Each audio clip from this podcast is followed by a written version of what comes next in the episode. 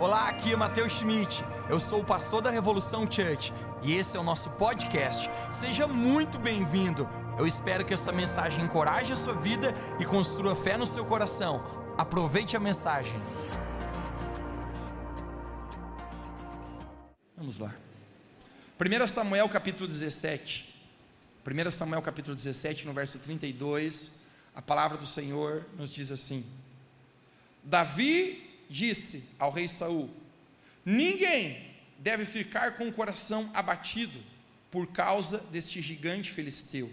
Eu, o teu servo, irei lutar contra ele. Você pode dizer comigo, diga, o teu servo irá lutar contra ele. O tema da minha mensagem hoje é: Você nasceu para lutar.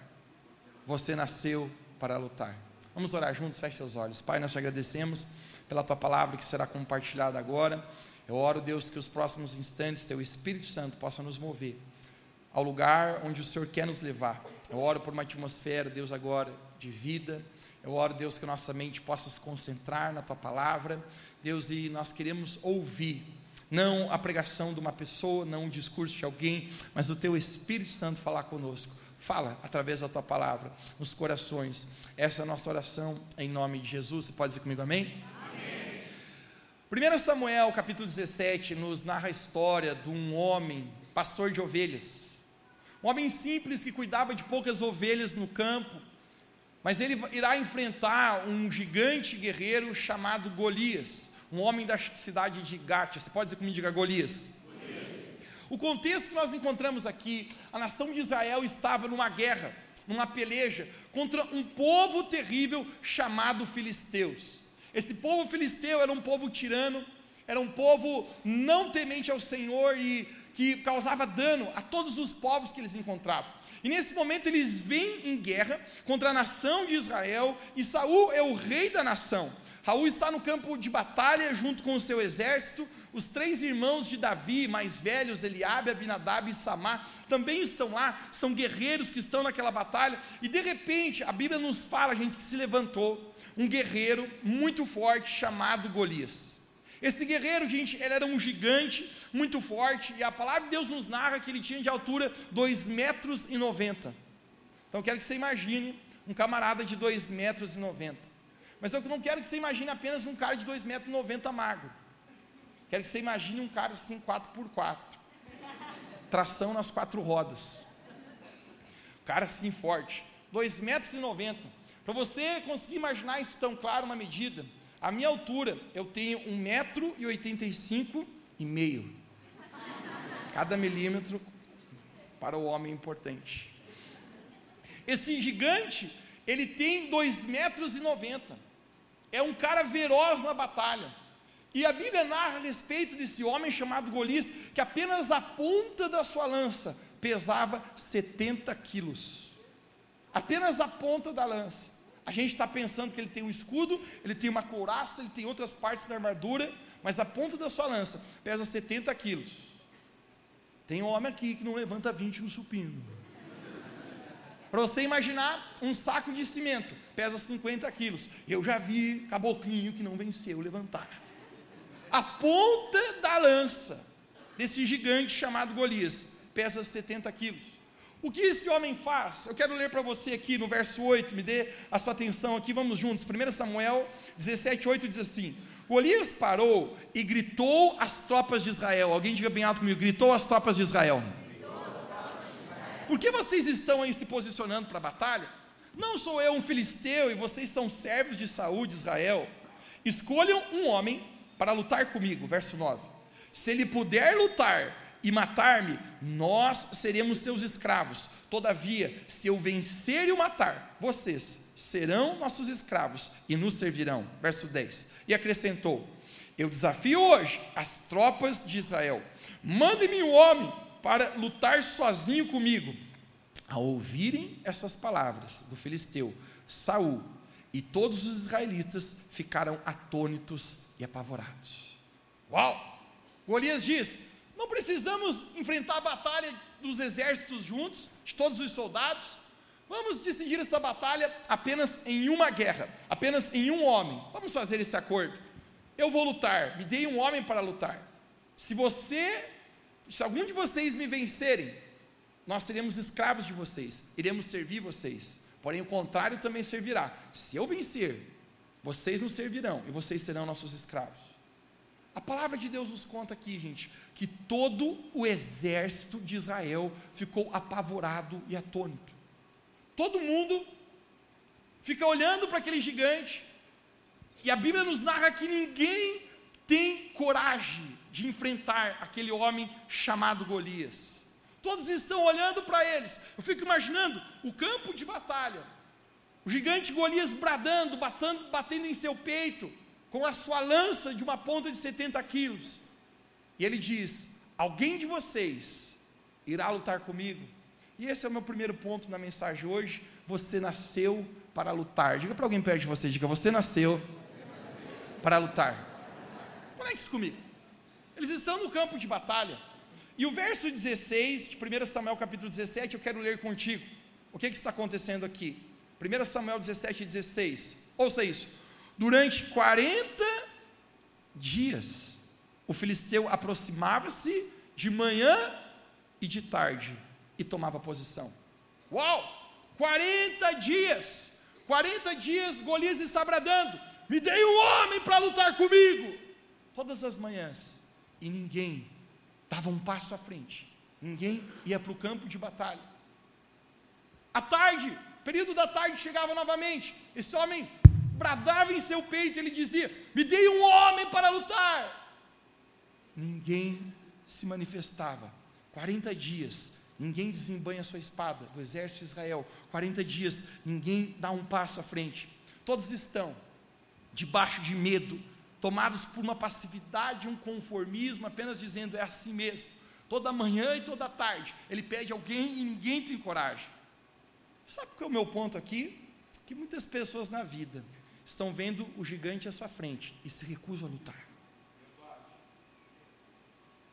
Tem pessoas que morrem não porque foram à batalha, mas morrem porque nunca decidiram lutar.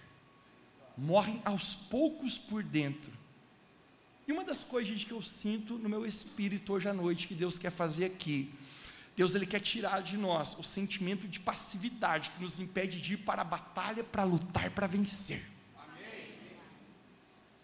O gigante Golias está à sua frente, mas ninguém tinha coragem de lutar.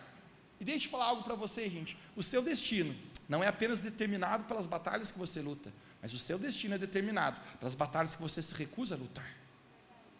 O seu futuro é moldado não apenas para aquilo que você está enfrentando, mas aquilo que você se omite de enfrentar.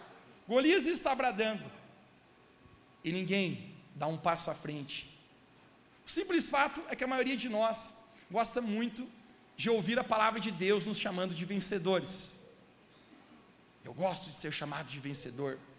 A palavra de Deus fala que eu sou mais do que vencedor. Eu já parou para pensar que muitos de nós não gostamos da ideia que para que haja um vencedor precisa existir uma batalha? Só existe um vencedor se uma batalha foi vencida.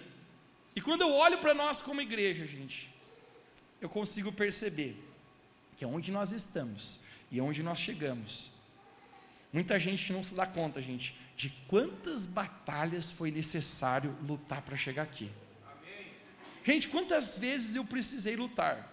Lutar comigo mesmo. Quantas vezes eu precisei lutar com desânimo e desencorajamento? Quantas vezes eu precisei lutar com cansaço físico? Quantas vezes eu precisei lutar com cansaço emocional e mental? Quantas vezes eu já pensei em desistir? As batalhas que nós enfrentamos na nossa vida. Quantas vezes a gente já tive que lutar com adversidades, falta de recursos, portas fechadas, eventos inesperados? Quantas vezes, gente, eu já precisei lutar com o inimigo? Quantas batalhas espirituais, quantas batalhas contra as forças das trevas? Ou você pensa que o inimigo está muito feliz de ver pessoas aceitando Jesus, pessoas encontrando o amor de Deus, pessoas sendo batizadas? O cão fica brabo, Sempre atrás, um, uma pessoa chegou falou para mim, pastor, não quero te assustar, mas teu nome andava num terreiro de macumba para te destruir. E eu falei assim: graças a Deus, porque estou incomodando o inferno. Mas existe uma briga espiritual, quantas vezes brigando contra o inimigo. E se muitas vezes já tive que lutar com o inimigo, outras vezes tive que lutar com os enviados do inimigo. Se tem algo que eu descobri nessa jornada, gente, é que tem gente boa, mas também tem gente ruim. É ou não é? Gente que mentiu, gente que falou mal, gente que tentou dividir, gente que desonrou, gente que eu investi, cuspiu no prato que comeu, gente que até hoje torce-se contra. Já viste?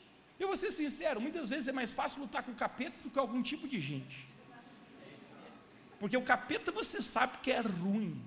O capeta você sabe que é o teu mal. Mas sabe qual é o problema? É aquele camarada que te chama de amigo na tua frente, mas é inimigo nas tuas costas. É aquele camarada que sorri para você na sua frente, mas fala mal de você por trás. Judas havia vendido Jesus por 30 moedas de prata, mas mesmo assim ele estava molhando o seu pão na sopa de Jesus na mesa de Santa Ceia. Quantas batalhas, quantos desafios, quantas dificuldades já lutamos, mas as nossas batalhas, gente, é aquilo que nos, nos forja para o nosso futuro. E ninguém irá a lugar nenhum sem decidir lutar. Lutar é necessário. Você pode dizer bem alto comigo, diga: lutar é necessário. Você é um guerreiro e você nasceu para lutar. Golias está bradando: alguém vai lutar comigo. E todo o exército de Israel está passivo. Eles estão se recusando a lutar. Eles estão vendo, ele está vendo coisas, eles estão vendo coisas à sua frente, eles não estão lutando. Sabe qual é o meu ponto aqui, gente? Que muitos de nós, às vezes, estamos tão acostumados a gigantes à nossa frente e a passividade no nosso coração, que a gente não faz nada para mudar, a gente não faz nada para derrubar esse gigante. O casamento está ruim já faz 10 anos, mas não faz nada para mudar. Vida financeira está estourada já faz 15 anos, mas continua do mesmo jeito.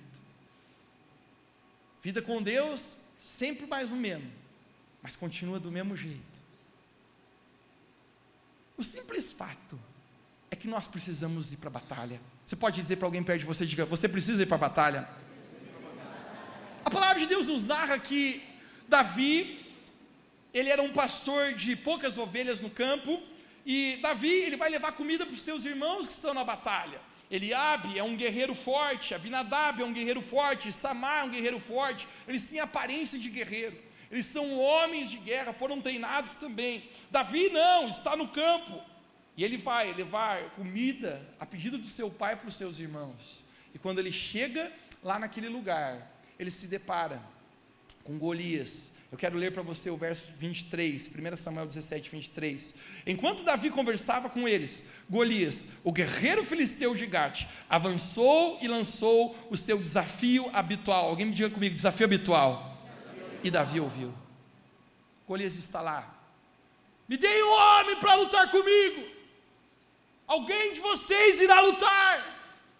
Todo o exército de Israel, com a cabeça baixa, se recusando a lutar.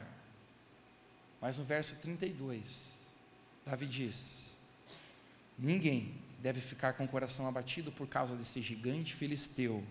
Eu irei lutar com ele. Existe um homem no exército, que, que ou melhor, não era do exército, que tem o um espírito diferente. Você pode dizer comigo, espírito diferente. Existe um homem que não está se negando à batalha. Davi, ele diz: Eu irei lutar com este gigante. E o meu segundo ponto é: mova-se de uma mentalidade de vítima a uma mentalidade de vencedor. Mova-se de vítima a um vencedor. Quando nós olhamos, gente, para a história de Davi, a história de Davi vem de um contexto que não, não foi nada fácil.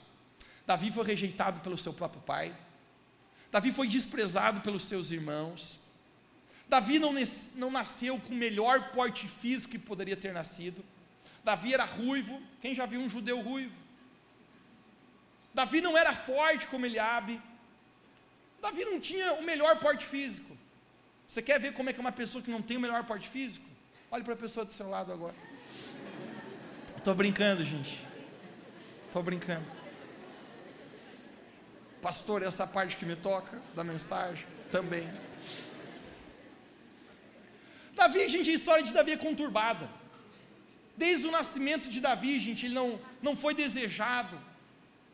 Davi ele foi excluído pelo seu próprio pai, desprezado por seus irmãos. Se os seus irmãos, gente, foram treinados no campo de batalha no exército, Davi não foi. Davi foi colocado numa tarefa muito simples. Davi foi colocado para cuidar de poucas ovelhas. Davi era o menor da casa do seu pai. Ninguém investiu na vida de Davi. Ninguém acreditou na vida de Davi. Mas deixa eu falar uma coisa para você, gente. Nem por isso Davi assumiu uma mentalidade de vítima. Porque se você quiser ser um vencedor, gente, muitas vezes na sua vida você não vai ter o ideal, mas você vai ter que administrar a tua realidade. A realidade de Davi, sabe qual é, gente? Não investiram nele, não acreditaram nele, ele não foi capacitado. Mas Davi, em nenhum momento, ele aceita que a mentalidade de vítima viesse para a vida dele. E aqui, gente, eu falar para você: muitas pessoas, gente, elas fazem parceria com o vitimismo em sua vida. Muitas pessoas, gente, fazem parceria com a inferioridade. O camarada a vida inteira está pensando: ai, eu sou a pulga, da pulga, da pulga, da pulga, da pulga, da pulga, da pulga, do, da pulga, do cachorrinho. O cara sempre está pensando assim. Ele sempre está dizendo, né? É, mas eu não tive muita sorte na vida, né? Aquele lá nasceu em berço de ouro. É mas, ah, é, mas eu não tive muita sorte, eu sou assim porque fizeram isso comigo. Gente, o simples fato que às vezes a tua realidade é dura? É. A realidade é feia? É. É esquisita? É. Mas ainda é a sua realidade. A realidade de Davi, gente, não era nada boa. Mas ainda assim, gente, você terá que trabalhar com a sua realidade para alcançar o ideal que você quer. Amém. Davi vai ao campo de batalha, gente, ele não tinha a melhor realidade. Mas mesmo assim, não se vitimize e encare a sua realidade. Porque o seu passado, gente, não precisa ser o seu futuro. Algo, algo que eu descobri, gente, na vida, é que uma mentalidade de, de vítima sempre vai te dar de presente um espírito de pobreza. Tem muitas pessoas, gente, que elas, elas não conseguem romper em sua vida, porque elas, elas estão em parceria com esse vitimismo. Quando a gente pensa a respeito disso, gente, pobreza é uma mentalidade, você sabia? Riqueza não está no bolso, riqueza está na mente. Tudo que eu já construí nessa vida, gente, eu não usei dinheiro para construir, eu usei a minha mente. Amém. E dentro da sua visão, sempre está o recurso. Dentro daquilo que Deus colocou dentro de você, sempre está o recurso necessário para alcançar. Mas ninguém é pobre em seu bolso, gente. Alguém é pobre na sua maneira de pensar. Eu relembro quando, quando criança, a vida inteira a gente estudei em colégio estadual e eu estava num colégio bem simples. Nossa condição financeira lá em casa era bem, bem escassa. A gente estudava num colégio estadual e todas terças e quintas eram dias especiais para mim porque tinha merenda no colégio. Eu sim gostava de uma merendinha, gente. E eu sim entrava duas vezes na fila quando tinha bolacha Maria. Às vezes o cardápio era arroz doce. Eu não gosto mais de arroz doce de tanto que eu comi. E às vezes a bolacha era Maria na merenda. E eu descobri, gente, que mentalidade, uma mentalidade de vitimismo, gera também, gente, uma mentalidade de pobreza. Desde moleque, eu me lembro que na turma tinha o pessoal que tinha dinheiro para comprar o pastel na hora do recreio na cantina, e tinha o pessoal que não tinha. E eu estava na turma do que não tinha. E desse momento, pessoal, eu já me lembro que existiam os caras que ficavam comendo pastel lá, e os que não ficavam comendo. E nós não ficávamos comendo, a gente ficar com, eu me lembro que um ficava falando assim, é, nós não somos igual esses playboy aí, que ficam comendo lanche. Aqueles lá tem dinheiro para comprar o lanche. Nossa vida é sofrida, moçada. Nós temos que ralar. E todo mundo ficava aquele negócio. É, é, é isso aí. Teve um outro gente que uma vez falou assim: É, eu vou passar lá e vou pausar aqueles caras lá. Eu falei, mas a custo do que, meu irmão? Ele, os caras têm lanche, nós não temos. Chegou o, o, o cúmulo, gente, de uma vez. Um camarada está passando com o pastel. Um camarada, ele pegou e deu um tapa no pastel todo. Pá!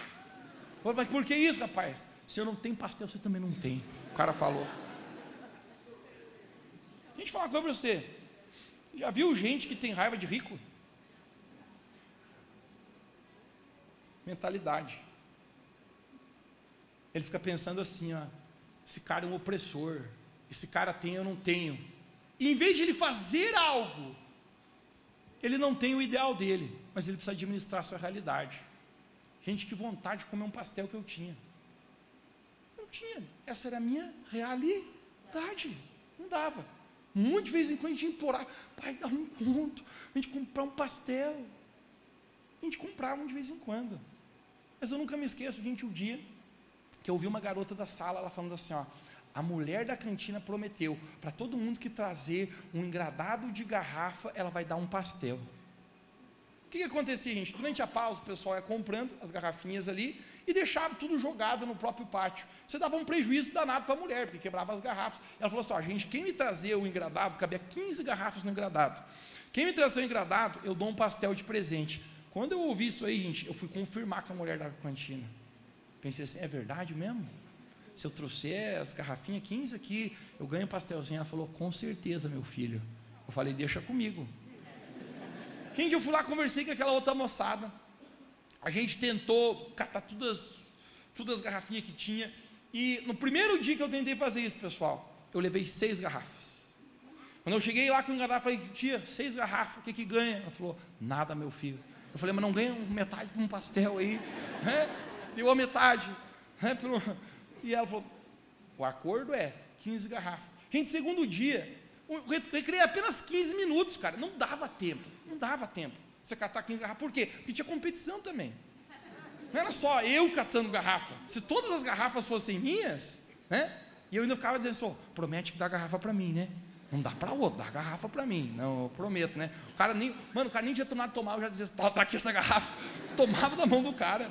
Né? Gente, a semana inteira, gente, eu batalhei. Nem um dia eu consegui encher engradado com as 15 garrafas. Nem um dia eu ganhei o pastel.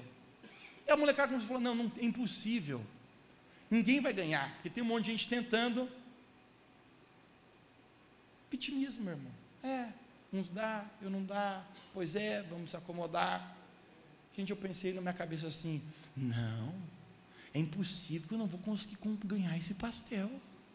Que, que eu fiz, gente? Desenvolvi uma estratégia.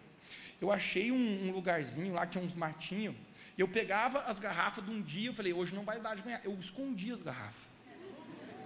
No outro dia, eu ia lá e escondia mais outras. E no outro dia, eu levava um engradado para a mulher. Ganhava de vez em quando o pastel. Mas sabe uma coisa que eu entendi, meu irmão? Ou você se adequa à realidade que você está para ir para o teu ideal, ou você fica a vida inteira vivendo no vitimismo. Ah, eu não posso, eu não consegui, aquele outro lá tem dinheiro para comprar pastel, mas eu não tenho. A gente precisa aprender, gente, a largar a mentalidade de vitimismo para uma mentalidade de vitorioso. Amém. Deus quer transformar a gente, você de uma vítima a um vitorioso. Amém. Davi chega naquele lugar e Davi não está se vitimizando. Ele não está dizendo assim, é, mas eu não fui treinado com esses guerreiros, né? É, mas eu não tive oportunidade, né? Sabe o que Davi está dizendo? Ele diz assim: Eu vou lutar. Diga comigo bem alto onde você está. Diga: Eu vou lutar. Deus está esperando muitas vezes você ir para o campo de batalha. Davi levanta a sua mão e ele diz: Eu vou. Ninguém quer ir. Eu vou. Talvez eu não tenha as condições necessárias. Talvez eu não tive a melhor realidade que poderia ter. Mas não significa que eu vou fazer parceria com o vitimismo na minha vida, que eu vou me acomodar onde eu estou, eu vou para o campo de batalha lutar com este homem. O terceiro ponto é que a batalha revela quem está com você. Sabe uma coisa que eu descobri, gente? No momento de tribulação, no momento da prova, você descobrirá quem são as pessoas que realmente estão do seu lado. As pessoas que realmente te amam. Que não é o que você tem ou o que você faz que mantém essas pessoas perto de você, é simplesmente porque elas amam você de verdade. A batalha revela, gente, quem está conosco. Mas conecte-se nisso agora. Mas a batalha também revela quem não está conosco. No momento que Davi decide ir para a batalha, gente, o seu irmão mais velho se levanta contra ele. Eu quero mostrar para você quais são as palavras que seu irmão mais velho fala para Davi. 1 Samuel 17, verso 28, conecte isso aqui agora. No verso 28 nós encontramos: Quando Eliabe, o irmão mais velho, ouviu Davi falando com os soldados, ficou muito irritado com ele e perguntou: Por que você veio até aqui? Em outras palavras, ele está dizendo: O que você está fazendo aqui? Você não deveria estar aqui, Davi. Você não é um soldado. Você é menor, você não deveria estar no campo de batalha. Ele diz: Com quem você deixou aquelas poucas ovelhas no deserto? Sabe o que eu consigo entender, gente? O cara está menosprezando Davi, está dizendo, rapaz, você cuida de ovelha e não é muito, ainda é pouca. Com quem que você deixou essas ovelhas? Por que, que você está aqui? Sei que você é presunçoso. Ele está acusando Davi, sabe do que, gente? De Davi se sentir superior aos outros. Presunçoso é o camarada que se sente maior que os outros. Está dizendo, eu sei que você se sente mais que os outros. Tu acha que é alguma coisa, cara? Ele diz assim: E como seu coração é mau, você veio aqui só para ver a batalha. Ele disse: Você veio só para ver a batalha. Mas Davi, no seu coração, estava dizendo: Eu não vou ficar aquém da batalha que eu preciso lutar. Sabe o que é tão interessante, gente? Que as batalhas mostram quem está conosco e quem não está. No verso 29, Davi diz assim: O que, que eu fiz agora? Na minha opinião, essa frase de Davi revela alguma coisa, gente. É como se o tempo inteiro Eliabe estivesse cutucando ele. E Davi diz: Mano, o que, que eu fiz agora? A única coisa que estou fazendo é conversando com os soldados. Entenda uma coisa, gente. Tem pessoas que não vão celebrar a nossa vida. Tem gente que está perto, mas nem porque está perto significa que está junto. Tem pessoas que amam acompanhar sua batalha, mas não gostam de ver suas vitórias. Hashtag já viu aqueles? Vê todos os stories, mas não curte nenhuma foto no feed. Amo saber da tua vida, meu irmão. Amo acompanhar suas batalhas. A minha pergunta sabe qual é? Aonde está Eliabe, irmão mais velho de Saul, depois, você conhece a história, que Davi corta a cabeça do gigante e vence? A Bíblia não conta para nós nada sobre Eliabe, sabe por quê, gente? Porque Eliabe não está lá. Porque tem gente que nunca está celebrando as nossas vitórias. Aprenda uma coisa, gente, na sua vida. Tem pessoas, gente, que não vão celebrar você. Tem pessoas, gente, que vão deixar você na sua jornada. Mas ouça algo: se alguém deixou você na jornada, gente, é porque elas não estavam no propósito de Deus para a sua vida. Agora, sabe o que você precisa aprender, gente? Você precisa aprender uma coisa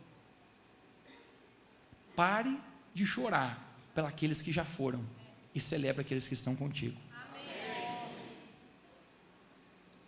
Eliabe não está celebrando Davi. Porque tem gente, pessoal, que não celebra as nossas vitórias. Eu acho que isso talvez seja frustrante para Davi. Mas a batalha revela quem realmente está comigo e quem não está. E se a batalha revela quem está comigo e quem não está, mais importante ainda que a batalha revela quem eu sou. Algo poderoso aqui, gente. A batalha revela quem nós somos. Você realmente é no momento da sua batalha. Você não é você quando está tudo bem. Você não é você, desculpe, quando você está sentadinho no banco da igreja ouvindo essa palavra. Você é você no momento da batalha, no meio da adversidade, gente. É possível sempre ver a grandeza ou a pequenez que está dentro de nós. Quer saber uma coisa, gente? Davi, o gigante Golias nunca veio para derrotar Davi. O gigante Golias veio para revelar quem Davi era. Quem era Davi? Davi era um desconhecido, cuidando de poucas ovelhas. Mas quando Davi entra na batalha, a batalha revela quem era o verdadeiro Davi que ninguém conhecia.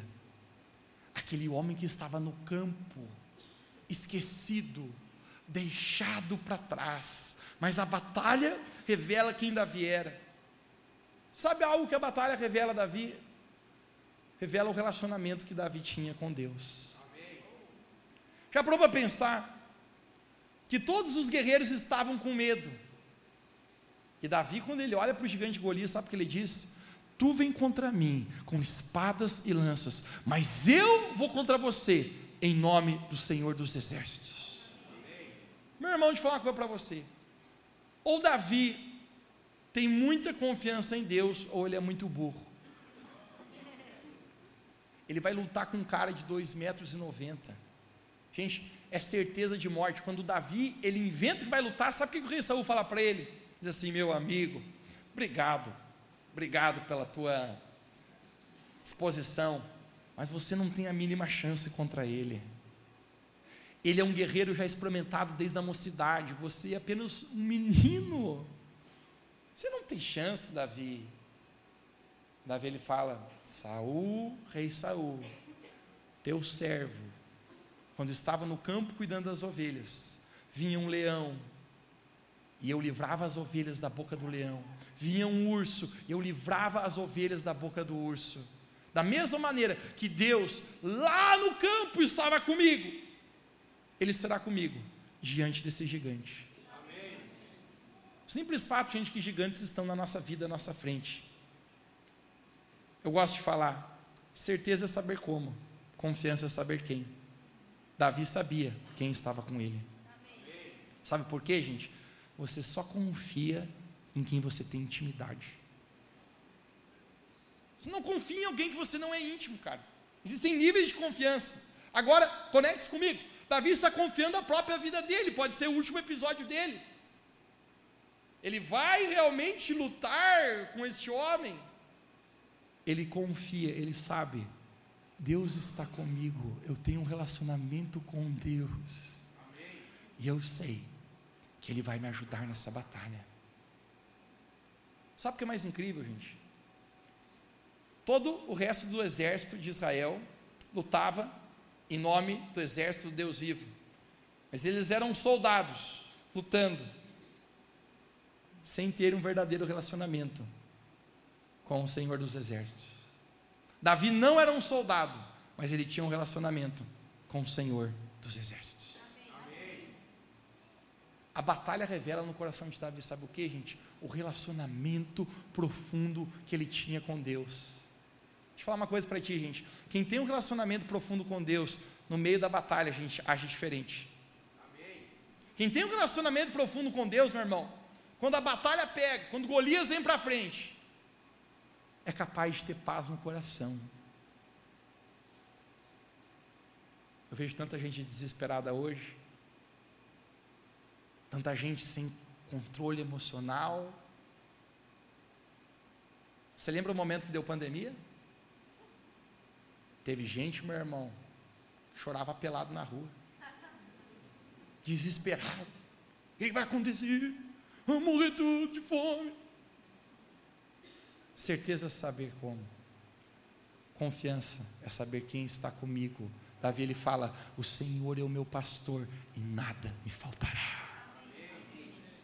Porque eu vivo uma intimidade com Deus. A batalha na vida de Davi, a gente revela o relacionamento que ele tinha com Deus. E a batalha na vida de Davi revela o homem valoroso e corajoso que ele era. Todos os soldados estão com medo. A batalha revela também o coração do exército. Homens com medo, com pavor. Mas a batalha revela a coragem e o valor que existia dentro de Davi. Palavra de Deus nos fala que Davi se propôs: eu vou lutar com esse gigante. Davi lutava com funda, Davi não lutava com espada e com lança. Davi nem conseguiria carregar a lança de 70 quilos de Golias. Pesava mais que Davi. Mas sabe o que Davi faz? A Bíblia fala que ele vai até o riacho. E ele pega ali cinco pedras. Alguém diga comigo cinco pedras. cinco pedras. Eu fico imaginando Davi escolhendo as pedras. A Bíblia fala que ele escolheu cinco pedras lisas. Quando eu paro para pensar sobre isso, uma vez eu imaginava assim: por que, que Davi está escolhendo cinco pedras se ele vai lutar com quantos gigantes? Um gigante. Talvez ele está pensando assim: se a primeira pedra errar, eu tenho a reserva. Se o segundo tiro sair pela culatra, eu tenho um terceiro tiro, um quarto, um quinto tiro. Deixa eu falar uma coisa para vocês, gente. A razão é que não. Golias. A Bíblia narra para a gente que ele tinha quatro irmãos gigantes também. Sabe o que eu acho que Davi está fazendo? Quando eu derrubar o primeiro gigante Golias, o segundo irmão dele também vem contra mim, outro gigante. Aqui está a pedra do cara também, ele vai para a fita. Quando eu derrubar o segundo irmão, vai vir o outro. Eu tenho a pedra para derrubar o cara também. Quando eu derrubar o outro, vem aquele doidão. Eu derrubo ele também. A Bíblia fala para nós, os quatro nomes deles, eu não decorei, mas diz: Isbi, Lami, Benopê e Samê. Esses são os irmãos de Golias. Ele está dizendo: aqui está a pedra, Ismi. Quando eu derrubar Ismi, vem o Lami. Está aqui a pedra do Lami. Quando eu derrubar o Lami, vem o Benobê. E quando o Benobê vem, vem o Zafê. Aqui tem pedra para derrubar todo mundo. Gente, o simples fato, sabe qual é? Humanamente, Davi não pode derrubar nenhum. Mas a batalha revela a coragem que está no coração de Davi. Cinco pedras, ele pega cinco pedras. Eu descubro que cinco na Bíblia é o número da graça. Em outras palavras, ele está dizendo: Deus tem cinco gigantes, eu tenho cinco pedras. Eu não posso derrubar eles na minha própria força. Eu dependo da tua graça. Amém. Irmãos, se não for a graça de Deus na nossa vida, nós não podemos vencer as batalhas. Se não for a graça de Deus nas nossas vidas. Davi está dizendo: Eu não vou na minha própria força, mas eu vou com a graça de Deus. Graça é um favor imerecido. A melhor definição de graça para mim é a capacidade de fazer algo que por mim mesmo eu jamais conseguiria, a capacidade de fazer algo por meio do Espírito Santo que por mim mesmo eu jamais conseguiria. Amém. Davi ele está dizendo: eu não vou fazer na minha própria força, eu vou fazer pela graça, na capacidade do Espírito de Deus que está na minha vida. Amém. A batalha revela quem nós somos. E o meu quinto e último ponto é que é Deus quem nos fortalece nas nossas batalhas. Humanamente era impossível Davi vencer aquela batalha, mas é Deus quem nos fortalece em cada uma delas e é Deus quem nos faz vencer.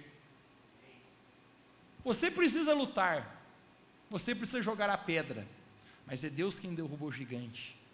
Sabe qual é o problema? Tem pessoas que não decidem e para o campo de batalha, pegar as suas pedras e desafiar o gigante. Você acha mesmo que aquela pedra foi quem derrubou o gigante? Eu fico imaginando que Deus deve ter mandado uns cinco anjos, dizendo só quando a pedra for para a direita, um anjo joga para a esquerda. E quando for para a esquerda, joga de novo para a direção do gigante. Mas deixa eu falar uma coisa para vocês, gente. Se Deus quem derrubou o gigante, é eu e você que temos que atirar a pedra. Tem gente, cara, que está vendo o gigante a vida inteira na sua frente, você não lança pedra.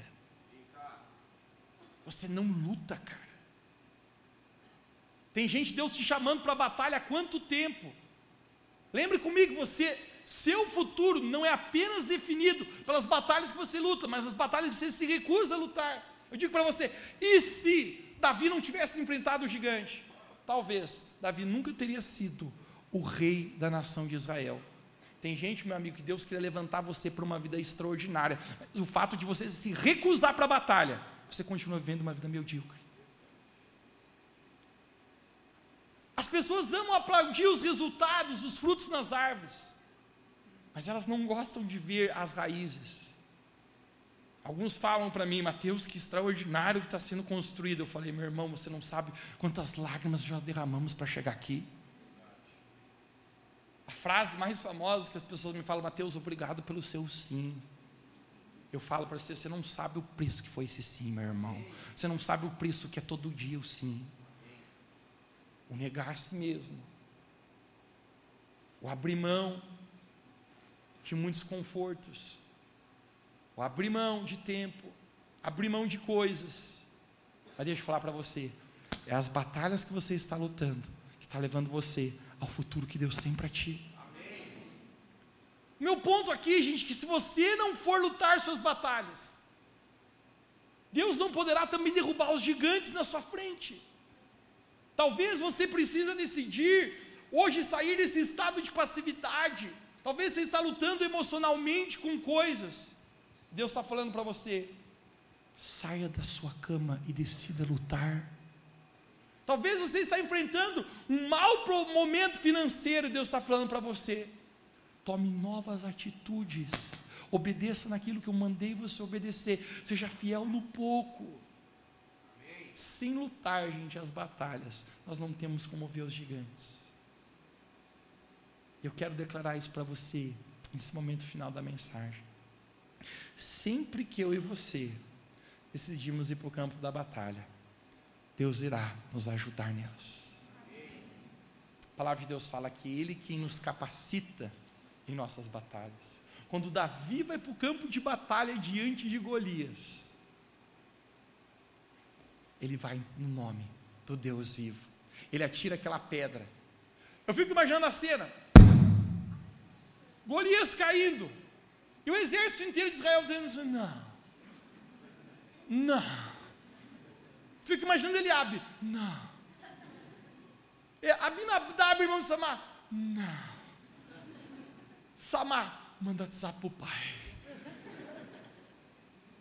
Um molequinho de poucas ovelhas acabou de derrubar o gigante mais temido inimigo. Amém.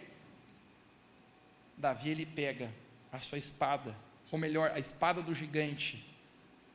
Nossa, quão pesado é para Davi ele corta a cabeça do gigante. Deixa eu falar para você, gente. Quando você decide enfrentar seus inimigos, Deus estará contigo e Ele entregará os seus inimigos em suas mãos. Amém. Todo mundo está gritando, uau, Davi! Mas sabe por quê? Você nasceu para lutar. Saia da passividade, cara.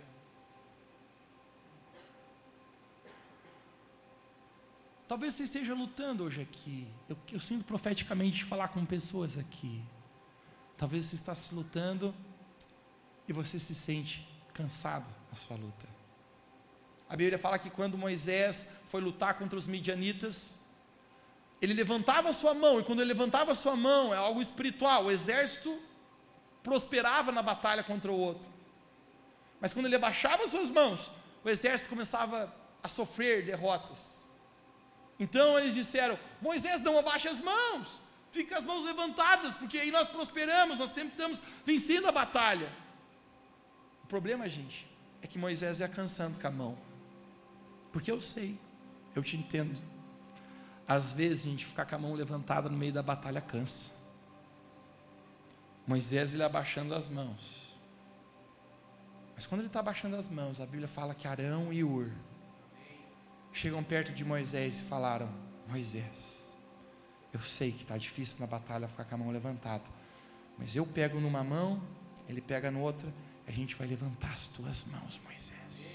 A gente vai manter as suas mãos levantadas. Eu quero falar profeticamente hoje aqui que o Espírito Santo está aqui para ajudar você a levantar suas mãos para a batalha novamente. Se você está cansado na sua batalha, tem guerreiros aqui hoje, talvez, que estão na batalha, que estão disfarçados de um trabalhador bom, que todos os dias vai se dedicar na tua empresa. Tem guerreiros aqui hoje, talvez, que estão disfarçados de um pai dedicado, cuidando bem dos seus filhos. Tem guerreiros, talvez, aqui hoje, que emocionalmente você não está numa estação boa, você está lutando com sentimentos destrutivos dentro de você, mas você está dizendo: Eu não vou me render esse gigante, eu me recuso a parar de lutar. Hoje, o Espírito Santo quer fortalecer você na sua batalha. Da mesma maneira que ele foi com Davi, da mesma maneira que ele foi com Moisés, da mesma maneira que ele fortaleceu Gideão, ele quer fortalecer você na batalha. Você nasceu para lutar. Por que estás prostrado em teu espírito? Por que estás prostrado em teu coração? Por que está com medo? Apenas vá em direção ao gigante e confie quem está com você. Confie que Deus está com você. Confie que Ele não deixará você sucumbir na batalha. Talvez você tenha feito parceria com vitimismo na tua vida. Você se sente nesse lugar de desprivilégio, de inferioridade, que tem impedido você de lutar as batalhas que Deus já chamou você para lutar. Hoje eu quero falar em nome de Jesus. Rompa com esse espírito, rompa com essa parceria, porque Deus tem uma vida extraordinária para ti. Amém. Rompa com a passividade. Essa palavra ao mesmo tempo é tão espiritual, ela é tão natural, mas ela tem o poder de nos mover. Hoje, quando acabou essa reunião, um rapaz muito simples chegou lá para mim, ele me deu um abraço, falou: Pastor, a palavra hoje foi para mim. Faz cinco anos que eu eu estou num, num, emprego e eu, eu ganho muito pouco, pastor, ele falou. E eu sei que eu tenho mais capacidade, eu sei que eu podia ir para a batalha, eu sei que eu podia ir me estudar, me desenvolver, eu podia, eu podia ir para a guerra, ele falou para mim. Mas eu tô, eu tô passivo, eu tô acomodado aqui dentro de mim. Ele falou: "Eu quero lutar com os gigantes que estão na minha frente". Eu falei: "Isso aí, meu bro". Saia da passividade de onde você está. Davi se tornou o maior rei que a nação de Israel já teve. E ao mesmo tempo, talvez foi tão rejeitado, tão desprivilegiado, mas não tem a ver com quem você é, tem a ver com quem Deus é através de você. Talvez tem pessoas na sua vida, gente, que se foram. Se foi, você vai ficar chorando? Teve relacionamento que se foi, vai ficar preso. Teve um negócio que você investiu tanto e não deu certo, vai chorar a vida inteira. Deixe o seu passado e enfrente as batalhas que você tem, porque Deus tem vitória para ti. A sua história do passado não precisa ser a história do seu futuro. A batalha revelará quem você é. Que em nome de Jesus, deixa eu profetizar sobre a sua vida. Que nós sejamos corajosos como Davi. Que nós tenhamos um relacionamento verdadeiro com Deus, como Davi tinha, a ponto que nós possamos assumir a identidade de quem Deus diz que a gente é. Todo mundo dizia que Davi não podia ganhar daquele guerreiro, exceto alguém. Deus olhava para ele e falava assim: Vai, filhão, arrebenta o cara. Diga para alguém perto de você, diga: arrebente o gigante.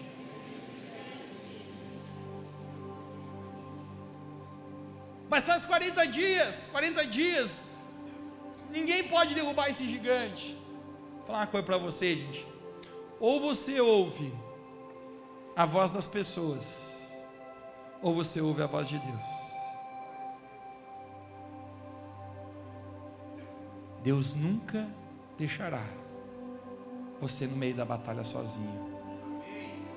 Se você está aqui hoje, você tem enfrentado cansaço na sua batalha, Deus está aqui para fortalecer os seus braços novamente. Se você está aqui, você tem se privado de ir para o campo de batalha, hoje eu quero falar para você em nome de Jesus: saia do lugar onde você está. Espiritualmente, saia do lugar onde você está. Tem gente aqui, cara, que Deus tem ministério para a tua vida. Mas ou você põe a mão e vai lutar, cara, ou você vai viver a vida medíocre a vida inteira. Tem gente aqui que Deus chamou, cara, para ser um grande empresário que vai abençoar o reino de Deus. Mas ou você decide largar a parceria com o vitimismo e ir de atrás, ou a vida inteira você vai ficar correndo atrás da máquina. A palavra de Deus, gente, já foi liberada de vitória para nós. Mas a gente precisa ir para a luta e lutar, porque a gente nasceu para lutar. Se você crê nisso, você pode dizer amém. Você pode dizer comigo, diga eu nasci para lutar. Fique de pé onde você está comigo, poderoso guerreiro de Deus.